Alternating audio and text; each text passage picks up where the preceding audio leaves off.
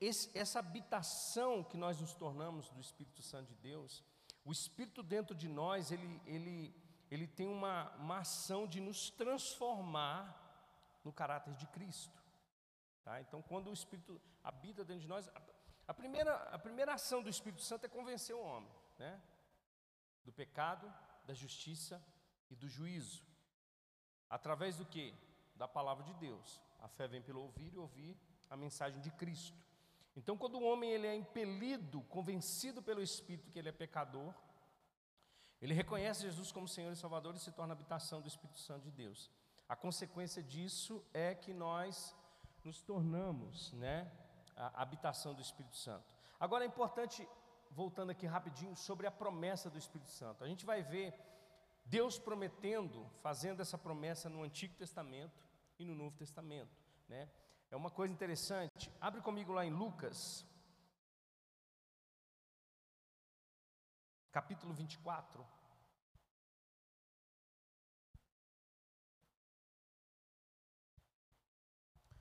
É, eu quero que você é, perceba aqui uma coisa. Quando a gente tem algo importante para poder falar, a gente sempre dá uma ênfase para essa coisa, certo? Principalmente numa, numa uma coisa tão importante, normalmente a gente deixa ela por, por último, para que as pessoas fixem isso, né? Então Jesus aqui em Lucas capítulo 24 está para ir para o Pai. Ele já tinha morrido, ressuscitado, os discípulos já tinham estado com ele, tá? Mas aí Jesus vai dizer o seguinte lá em Lucas capítulo 24, verso 44. E disse-lhes: Foi isso que eu falei enquanto ainda estava com vocês. Era necessário que se cumprisse tudo que a meu respeito está escrito na lei de Moisés, nos profetas, nos salmos. Então lhes abriu o entendimento que pudessem compreender as escrituras. Ah, lhes disse: Está escrito que o Cristo haveria de sofrer, ressuscitar dos mortos ao terceiro dia, em que seu nome seria pregado o arrependimento e perdão de pecados em todas as nações, começando por Jerusalém. Vocês são minha testemunha dessas coisas. Eu envio a vocês a promessa do meu Espírito, do meu Pai mas fiquem em Jerusalém, até que do alto vocês sejam revestidos de poder. Amém? Então, a gente vai ver no livro de Ezequiel, no livro de Jeremias, em outros, livros, em outros livros da Antiga Aliança, até mesmo a promessa de Abraão é a promessa do Espírito Santo de Deus. Está é, escrito lá em Gálatas capítulo 3. Recebemos a promessa, fomos abençoados com a promessa de Abraão. Qual que era a promessa? O Espírito Santo de Deus. O Espírito Santo de Deus é o que? É o selo de Deus em nós.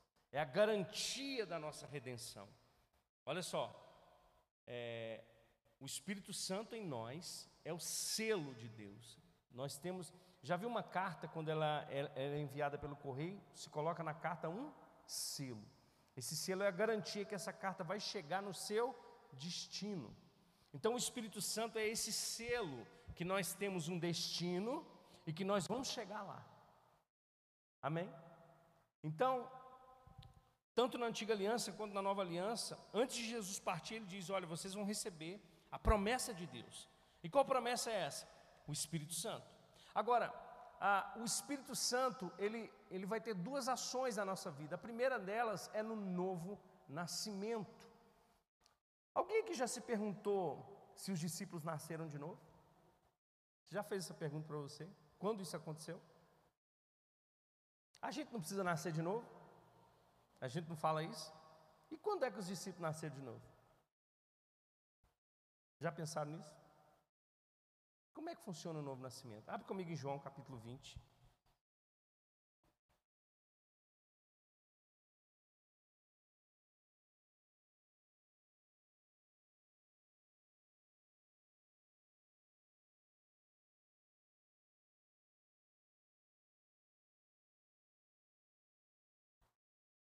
Vou achar aqui.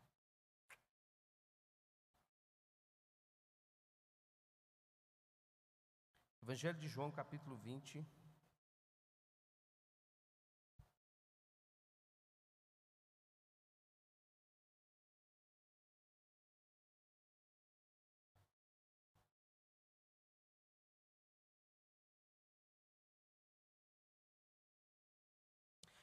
Aqui conta é, quando Jesus ele tinha morrido e os discípulos estavam dentro de uma casa presos com medo né, daquilo que tinha acontecido com Jesus.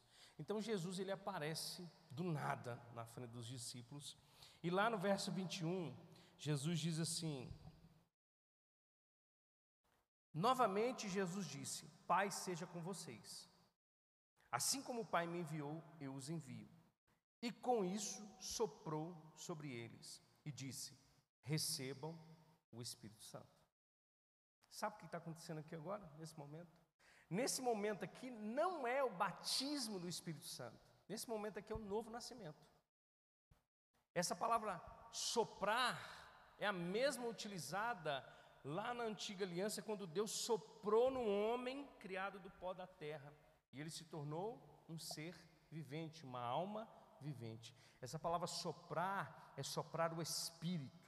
Então, quando Jesus sopra, soprou sobre eles, eles receberam o Espírito Santo. Mas esse receber o Espírito Santo não é o batismo com revestimento para poder. Aqui é o Espírito Santo neles, dentro deles. É, nós entendemos, sabe aquela passagem em João capítulo 4 que fala da fonte, aquela conversa da mulher samaritana com, com Jesus? O Espírito Santo é essa fonte dentro de nós que jorra para a vida eterna. Agora, lá em João capítulo 7, Jesus fala sobre o Espírito Santo também como um rio que fluirão do nosso interior. A fonte é o novo nascimento, o rio é o revestimento. Essas são as figuras que a Bíblia nos apresenta como as duas maneiras que o Espírito Santo age em nós. Primeiro, no novo nascimento, nos tornando morada, habitação do Espírito Santo de Deus. Ele vem para dentro de nós, ele vem morar conosco, ele vem habitar dentro do nosso espírito. Então, esse momento que aconteceu aqui foi o novo nascimento dos discípulos. Então, eles precisaram nascer também de novo. Então, quando Jesus sopra sobre eles, eles recebem o Espírito Santo dentro deles. Aqueles homens que eram covardes, que estavam temerosos, aqueles homens que negaram a Jesus, agora passariam a testemunhar de Jesus. Agora, lá em Lucas capítulo 24, Jesus diz: Fiquem em Jerusalém, até que do alto vocês sejam revestidos. Note que ele acabou de soprar sobre eles o Espírito Santo. Mas Jesus diz: Fica em Jerusalém, até que do alto vocês sejam revestidos de poder. Existe uma, uma, uma, uma linha de pensamento teológica que o batismo do Espírito Santo ele só acontece no novo, no novo nascimento. Não existe um, uma outra manifestação do Espírito Santo de Deus. Mas se não existisse uma outra forma, é, uma, uma outra manifestação, por que Jesus falaria para os discípulos ficarem em Jerusalém para eles serem revestidos de poder? A questão toda é que a gente, da mesma maneira que a gente faz com a oração, a gente não consegue perceber a distinção das coisas. Muitos cristãos sofrem por causa disso, porque não conseguem compreender que eles já têm o Espírito Santo dentro deles e que o batismo no Espírito Santo já foi concedido no dia de Pentecostes e que pela fé nós obtemos isso também. Amém? Então, às vezes as pessoas elas ficam receosas. É, obviamente que existem muitos exageros, principalmente nessa questão do Espírito Santo e dos dons espirituais, porque nós muitas das vezes medimos a espiritualidade das pessoas por causa dos dons. Poxa, o irmão, o irmão voa, só falta asa. Isso é santo até, mas o cara não tem o caráter de Deus moldado nele. E às vezes isso impede a gente até mesmo de buscar os dons espirituais. Porque a gente fala assim, ah, eu vou fazer essas papagaiadas que esse povo faz aí, esse negócio de falar em língua, esse negócio de, de, de, de profetizar, esse negócio de. Irmãos, a Bíblia diz que nós não devemos ser ignorantes acerca dos dons espirituais e que nós devemos buscar os melhores dons. Nós precisamos ter sede dessas coisas. Nós precisamos ter desejo disso. A Bíblia diz, Paulo falando para a igreja de Corinto, a igreja que mais fluía nos dons espirituais. Olha só, abre comigo lá em 1 Coríntios capítulo 1. Vou ter que correr.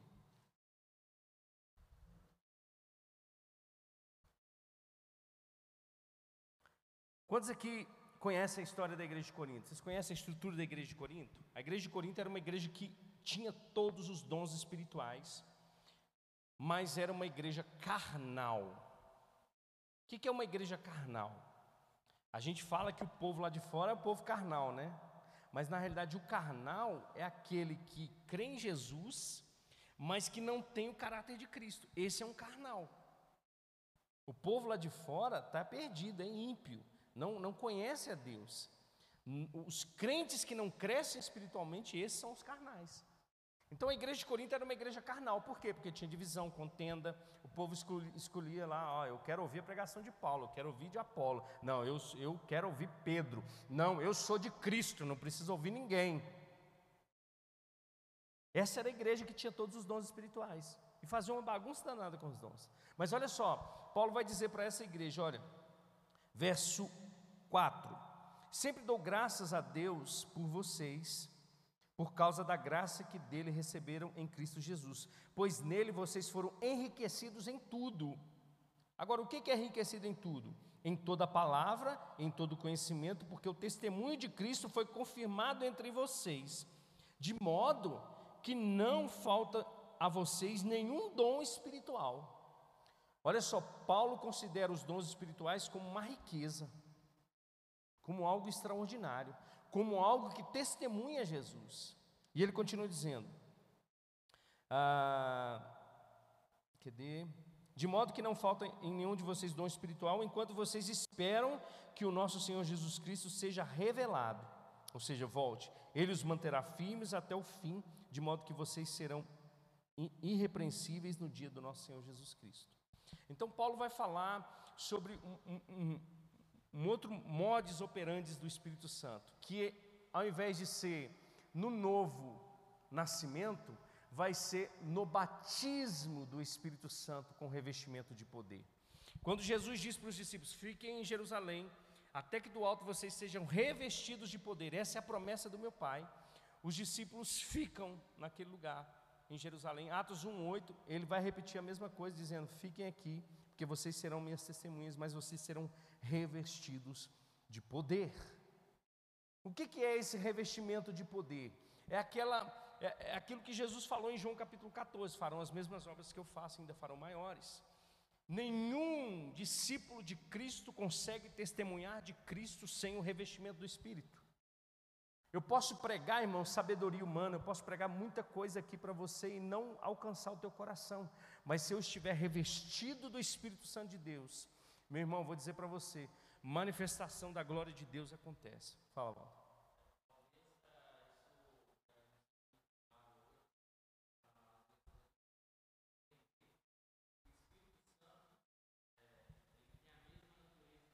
Sim. Uhum.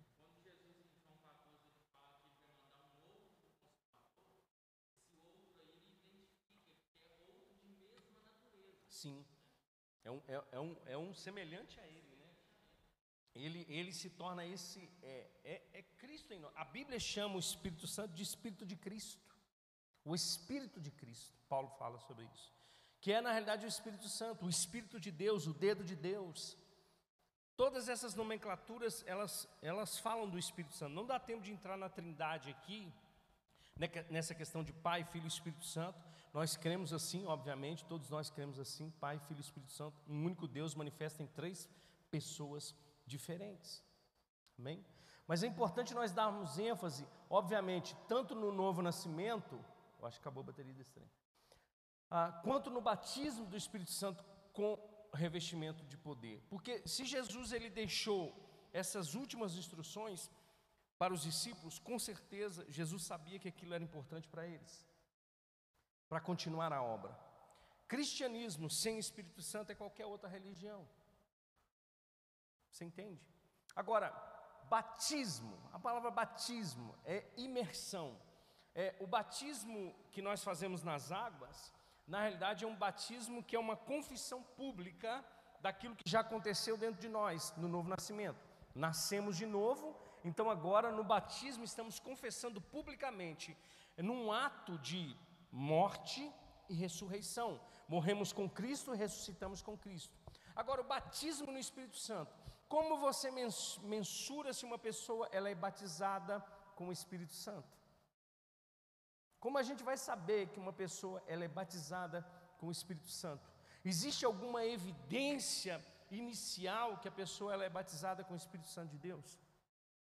Obviamente, irmãos, que da mesma forma que o batismo é uma confissão, é, existe uma manifestação, e essa manifestação nós entendemos que é o batismo no Espírito Santo com evidência em falar em outras línguas. A gente vai ver em Atos capítulo 2, não dá tempo de passar todos os textos aqui, mas eles falaram em outras línguas. A gente vai ver ah, em Atos capítulo de número 8, quando Filipe prega em Samaria, o povo é curado, o povo crê, são batizados em Jesus, que é o batismo nas águas. Os discípulos em Jerusalém ouvem, ficam sabendo que Samaria recebeu a Jesus, eles correm para lá para impor as mãos sobre eles para eles receberem o Espírito Santo. Já tinham nascido de novo, já tinham o Espírito Santo dentro deles, mas precisavam receber o revestimento de poder. Aí tinha um camarada lá que era um mágico que enganava todo mundo e se converteu. Quando ele viu, presta atenção, se ele viu que as pessoas estavam recebendo o Espírito Santo, existia uma evidência.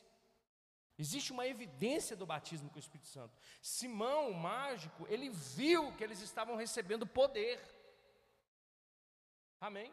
Atos capítulo 10, Pedro vai pregar para Cornélio, um gentil.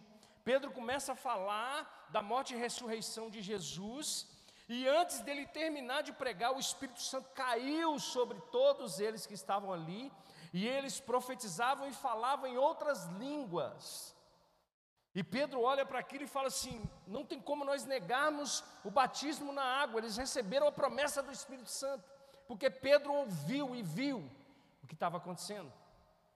Atos capítulo 19, após Paulo, é, Apolo pregar para Éfeso, Paulo vai até Éfeso, chega lá, tem 12 discípulos que só tinham recebido o batismo de João Batista.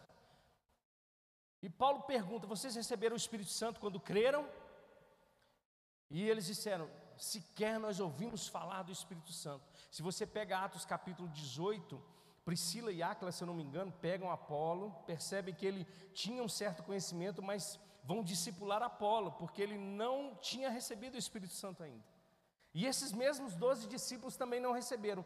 Paulo então ora para que eles recebem o Espírito Santo de Deus, e a Bíblia diz que todos eles foram cheios do Espírito Santo, profetizavam e falavam em outras línguas. Então existe uma evidência óbvia. Novo Testamento, principalmente o livro de Atos, vai falar sobre isso. Agora, sabe qual que é o maior problema e talvez a maior resistência na questão da oração em outras línguas? É porque nós aprendemos errado. Fazer uma pergunta, talvez você tenha aprendido assim.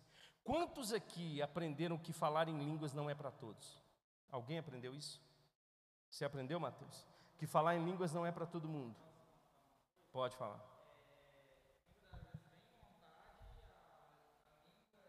Uhum. De ser da carne. Isso é um ensinamento errado. Não faça porque é coisa da carne. Agora, existe um ensinamento de que, porque pegam lá 1 Coríntios capítulo 12, que fala, todos oram em línguas, Aí Paulo vai responder: Não. Todos são apóstolos? Não. Todos têm dom de curar? Não. Aí o que, que se ensina na igreja? Que nem todo mundo tem o dom de falar em outras línguas. Agora, mais uma vez existe um problema. Quem diz que só existe um tipo de dom de línguas?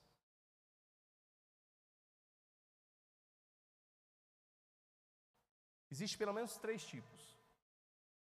Eu já vou indicar para você um livro que eu quero que você compre, que está aqui, ó. O Falar em Línguas, do pastor Luciano Subirá. Esse livro, ele vai tirar qualquer dúvida que você tenha sobre o falar em outras línguas. Eu não vou emprestar porque eu tenho ciúme dos meus livros, então não adianta nem pedir. Mas se você quiser, se você falar, pastor, não tem condição, me abençoa, eu vou te dar um. Esse livro do pastor Luciano Subirá, ele vai trazer clareza acerca do dom de línguas. E eu quero, eu quero falar rapidamente sobre isso aqui, para a gente poder compreender. A primeira coisa, lá em Atos capítulo 2, a gente vai ver um sinal das línguas um pouco diferente. A Bíblia diz que os discípulos foram cheios do Espírito Santo, o Espírito Santo concedia e eles falavam em outras línguas. E o, o povo que estava ali de outras nações, de outras línguas, ouviam na sua língua materna as grandezas de Deus. Esse tipo de língua que em Atos 2 está declarado, depois eu quero que você leia bem 1 Coríntios 14, anota aí, para casa para você. 1 Coríntios 14. 1 Coríntios 14. Um dos dons de línguas que geralmente pode acontecer é o dom, é um sinal para os incrédulos. Veja bem, o que estava acontecendo em Atos capítulo 2? Os discípulos foram batizados com o Espírito Santo, estavam falando em outras línguas. Alguns que estavam lá falaram, pô, nove horas da manhã os caras já estão bêbados. Já estão. Porque a manifestação, oh, irmãos, talvez você não possa ter uma certa resistência, mas nem sempre as manifestações do Espírito Santo de Deus vão ser muito normais.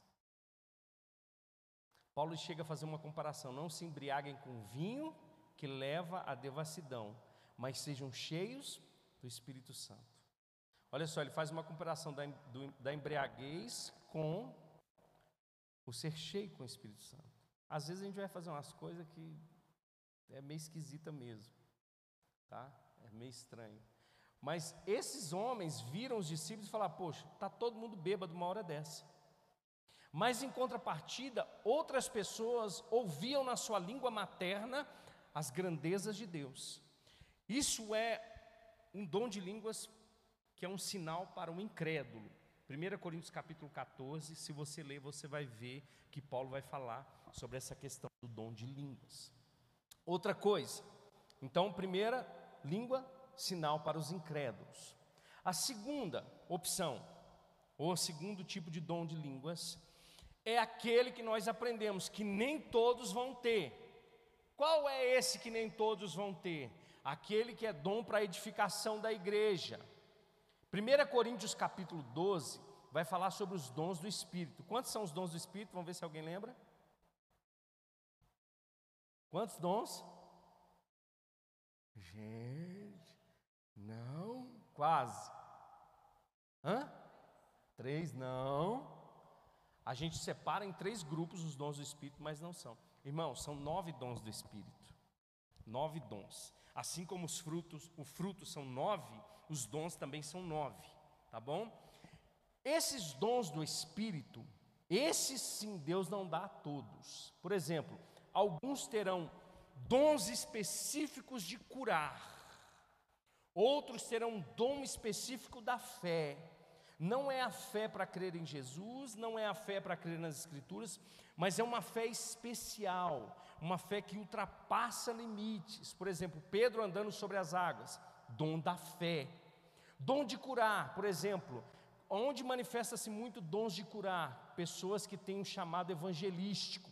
Olha Filipe, Filipe era um diácono, Atos capítulo 8, começa a impor as mãos sobre todo mundo e eles são curados. Normalmente os dons de curar são manifestados em evangelistas. Por quê? Porque os sinais demonstram o poder de Deus. O que, que o evangelista faz? Sai daqui e vai pregar em outro lugar. Então o sinal é o dom de curar, dons de profetizar, dom de falar em línguas. Aí que está. 1 Coríntios capítulo 12 fala sobre os dons, e nem todos eles vão ter todos os dons. Amém? Aí Paulo fala: todos vão falar em línguas, porque o dom que vai edificar a igreja de língua precisa de interpretação. O dom de línguas com interpretação, ele é comparado a uma profecia. Aí, se você lá em 1 Coríntios capítulo 14 ler, você vai ver. Aquele que ora, ore para que interprete, para que se torne uma profecia. Quando eu falo em língua, interpreto, a igreja recebe.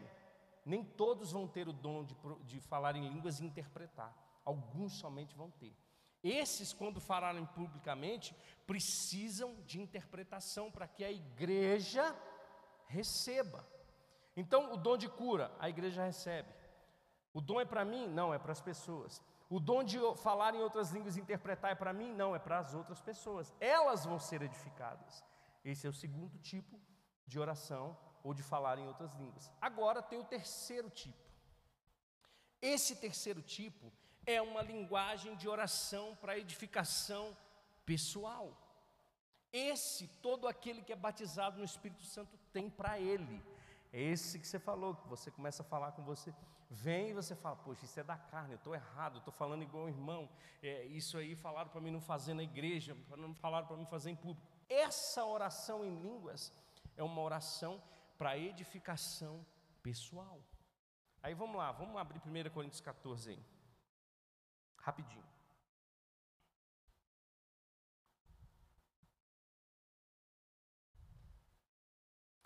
Então, você concorda? A gente acabou de ler que, primeiro, é, que a, a, igreja de Coríntios, ela tinha todos os dons.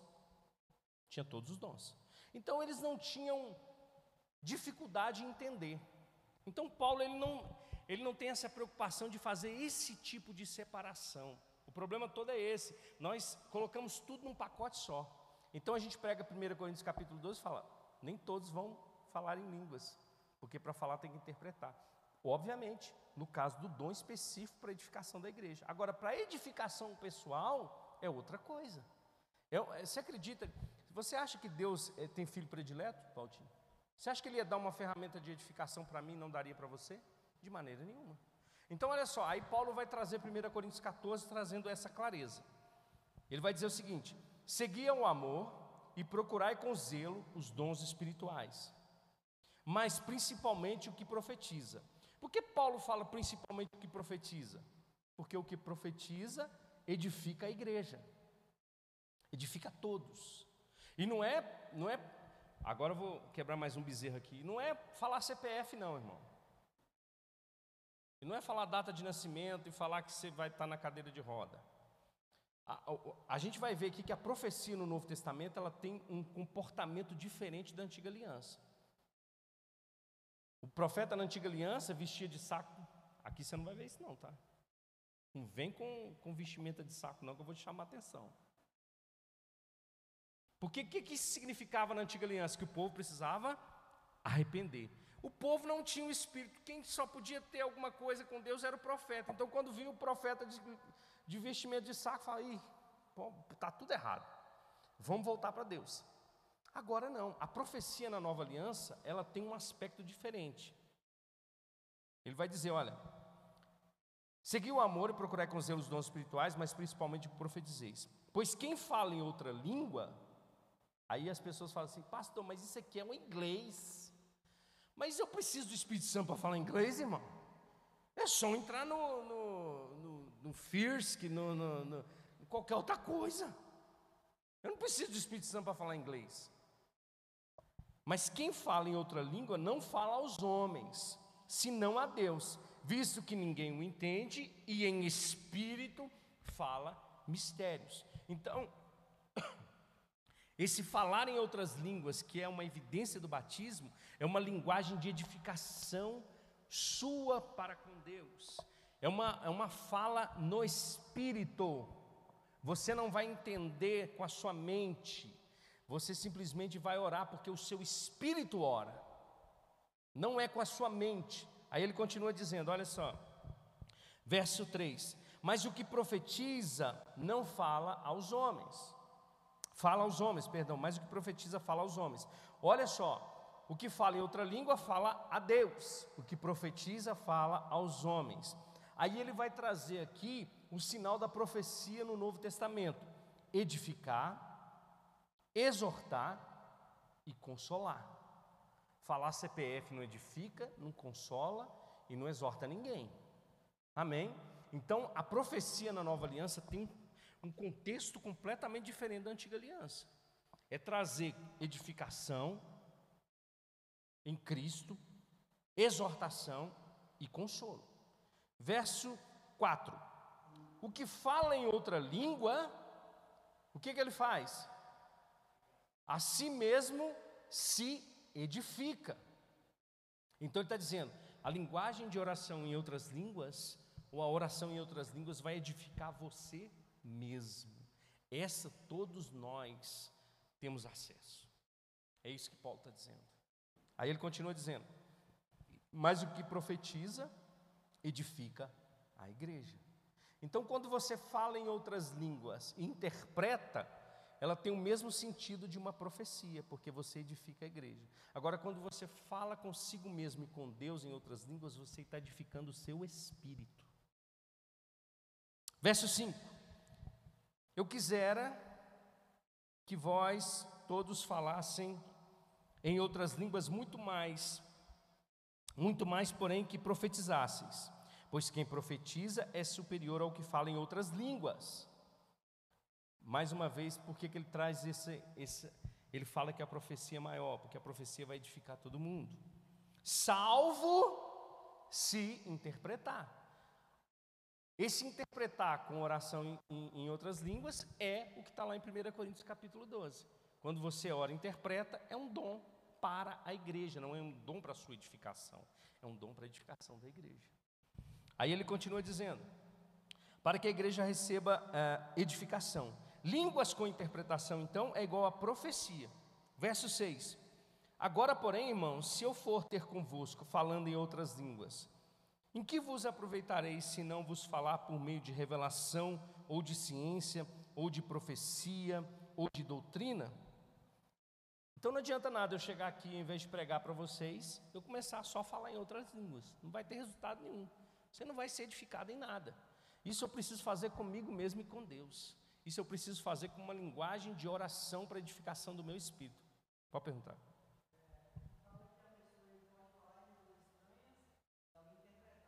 Sim, como sinal de profecia. Tem. Tem a pessoa que fala em línguas e tem a pessoa que interpreta em línguas. Pode ter uma. Você pode falar e interpretar também. Agora, normalmente é uma pessoa fala, outra interpreta. Para a igreja, para é, você profetiza no Espírito e Deus te dá inspiração para você é, interpretar, para que as pessoas possam é, receber. Amém? Pode acontecer tanto de uma pessoa começar a falar e outra interpretar, e você mesmo ter revelação, da, da, receber a interpretação e manifestar isso na igreja. Isso aí é igual a uma profecia. Ela precisa ter o mesmo contexto: edificação, exortação e consolo. Se for qualquer coisa fora disso, não é de Deus. Uhum. Uhum. Sim. Uhum. Paulo vai trazer um equilíbrio com relação a isso aqui dentro da igreja de Corinto. O que, que acontece na igreja de Corinto? Eles, eles supervalorizavam o falar em línguas. Então, não tinha mais nada na igreja, não sei isso. Então Paulo ele vai trazer. Paulo não está preocupado em separar. Paulo já sabia que ele sabia. Ele só queria colocar ordem no culto. Era isso que Paulo está fazendo aqui em 1 Coríntios capítulo 14. Paulo está falando da importância do falar em outras línguas como edificação, mas ele está falando também da importância de falar e interpretar para que a igreja seja edificada, mas que quando um fala, o outro interpreta, e ele ainda coloca quantidade, dois ou três. Passou disso aí, irmão, já é carnalidade.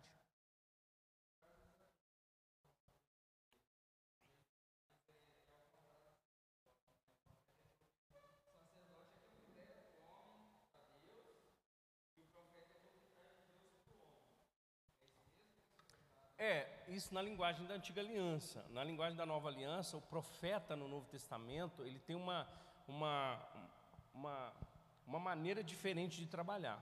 Primeiro porque todos aqueles que estão em Cristo, eles têm o Espírito Santo dentro deles.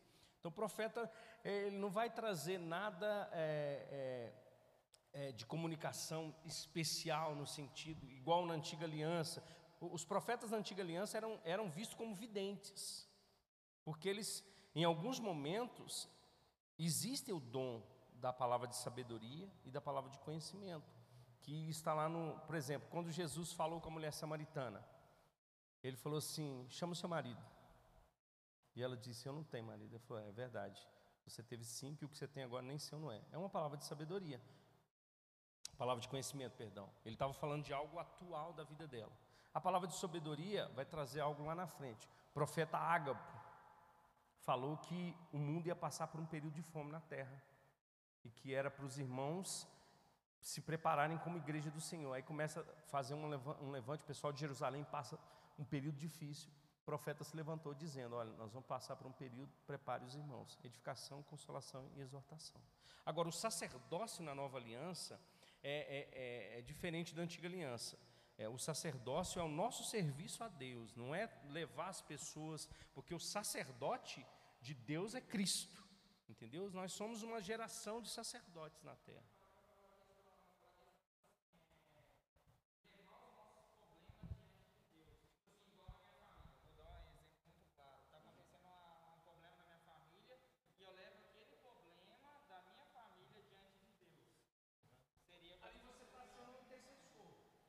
um intercessor, né?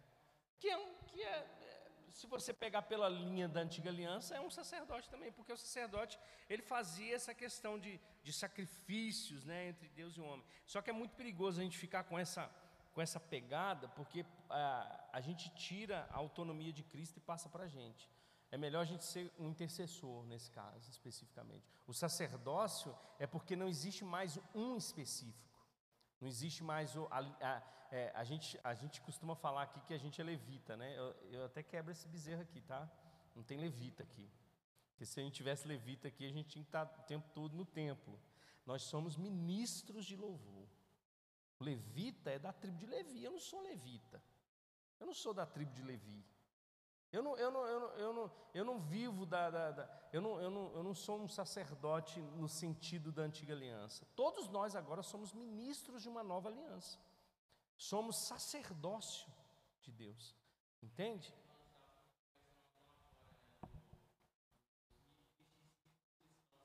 Sim, sim. É, é, é, tudo, é toda essa questão do, do, do, de, do, das coisas que você precisa tocar, precisa ver, né? Então, todas essas coisas acabam tirando a centralidade de Jesus e tirando a importância do povo de Deus. Todos nós somos ministros, todos nós somos sacerdotes. Agora não tem mais o cara, o cara é Jesus, entende? Então, nesse caso especificamente, você está tá trabalhando como intercessor da sua família. Tá? Vamos terminar aqui rapidinho. Ah, vamos ver aqui o verso Verso de número 11. Se eu, pois, ignorar a, a significação da voz, serei estrangeiro para aquele que fala, e ele estrangeiro para mim. Assim também vós, visto que desejais dons espirituais, procurai progredir para a edificação da igreja. Pelo que o que fala em outra língua deve orar para que possa interpretar. Está vendo aqui a sua questão? Se alguém pode orar para poder interpretar? Ou seja, Paulo está dizendo aqui, a gente deve buscar o dom de interpretação também. Mas aí, nesse caso especificamente, ele vai servir como uma profecia para a igreja, não como edificação pessoal. Entendeu? A oração em outras línguas que eu falo, meu, meu entendimento fica infrutífero, é para me orar com o Espírito. Porque deixa eu dizer para você uma coisa: quando você ora com a sua mente, a sua tendência é orar somente os seus problemas. Agora, quando você ora no Espírito em outras línguas, você não sabe nem o que, é que você está orando mas você está orando de verdade, você está falando mistérios com Deus. Aí você não sabe se você está falando dos seus problemas ou se você está edificando o seu espírito. Então, você ora em outras línguas, não é para falar com Deus dos seus problemas, até mesmo porque o Espírito Santo, ele intercede por nós com gemidos inexprimíveis. Ou seja, então essa oração é um descanso. A oração em outras línguas é uma oração para edificação. Você não fica nem preocupado em falar com Deus do, dos seus problemas, você só espera ser abastecido pelo Espírito de Deus. Amém? Então ele está dizendo: olha, você ora e pede a Deus discernimento para você também interpretar. Pelo que o que fala em outra língua deve orar para que possa interpretar. Verso 14: Porque se eu orar em outra língua, o meu espírito ora de fato, mas a minha mente fica infrutífera. Amém? Olha só o que Paulo está dizendo. E isso é comprovado cientificamente. Vocês já ouviram isso? Já viram isso?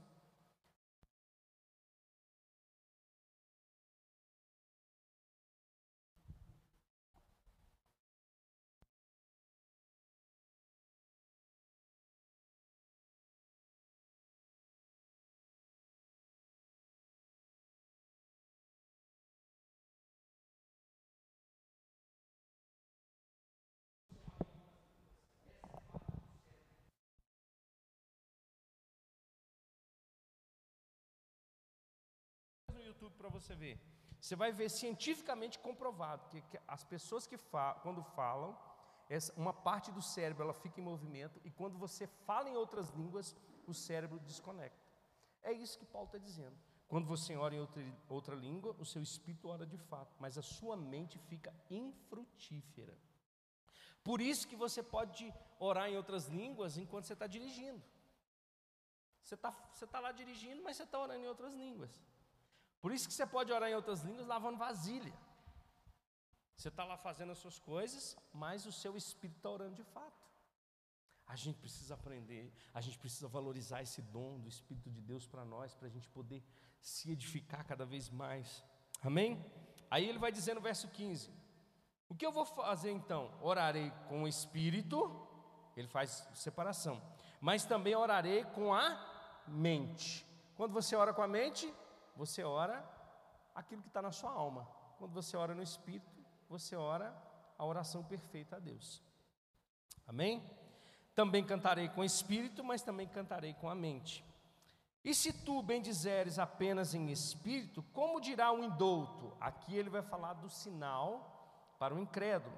O amém depois da atuação de graças, visto que ele não entende o que dizes, porque tu de fato dás bem graças a Deus, mas o outro não é edificado. Dou graças porque falo em outras línguas mais do que todos vós. Contudo, prefiro falar na igreja cinco palavras com meu entendimento para instruir outros a falar dez mil palavras em outra língua. Irmãos, não sejais meninos no juízo, na malícia. É, na malícia, sim, sede crianças, quanto ao juízo, sede homens e amadurecidos. Na lei está escrito: falarei a este povo por homens de outras línguas e por lábios de outros povos, e nem assim vocês me ouvirão, diz o Senhor. De sorte que a língua que as línguas constituem um sinal para os não crentes. Está vendo aqui? O que aconteceu em Atos capítulo 2? Aquele povo que estava ouvindo as grandezas de Deus, eles eram crentes? Não eram crentes. Então a língua também é um sinal para os não crentes. Quando? Quando o Espírito Santo de Deus, ele te conduz a orar em outra, em outra língua para uma pessoa. Aqui nesse livro, conta um testemunho se eu não me engano, conta o testemunho. Se ele não conta, ele já falou, é o Luciano Subirá falou sobre isso. Um pastor, amigo dele, que fazia trabalhos específicos de casa, como encana, encanador, essas coisas assim. E no final do, do, trabalho lá, ele sempre colocava a Bíblia, ele levava a Bíblia dele e colocava lá no lugar onde ele estava trabalhando. Então o dono da casa puxou, conversa com ele, falando: Olha, você é cristão? Sim, eu sou cristão, sou pastor e tal. Aí no final de tudo ele falou: Posso orar por você? Aí ele falou assim: Eu aceito a oração. E ele começou a orar, e de repente veio uma instrução do Espírito: fala em outras línguas. Ele falou: Poxa, mas como é que eu vou falar em outra língua para esse cara? Ele não vai entender nada, eu também não, eu não, eu não vou interpretar. Mas ele foi simplesmente começou, fechou o olho e começou a falar. Na hora que ele abriu o olho, o homem estava chorando. Ele falou: O que foi? Ele falou assim: Aonde você prendeu a minha língua? Ele falou assim: Eu? Ele falou: Eu sou judeu. E você falou comigo em hebraico. Esse é um sinal para o incrédulo. O homem era um judeu e ele precisava ouvir coisas. E ele disse: Você falou coisas que ninguém sabe, a não ser eu e Deus. É um sinal para o incrédulo.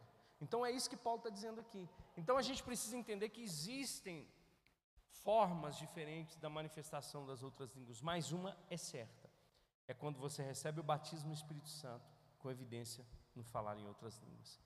E eu queria encerrar com isso nessa noite. Fica de pé comigo. Ah, coisas. Pode falar. Pode falar. Mas pode perguntar, irmão. A gente está aqui para isso.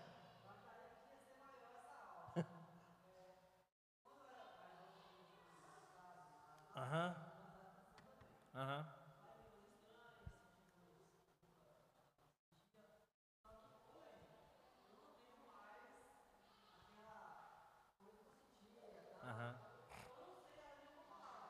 Uhum. Não, nem eu sei.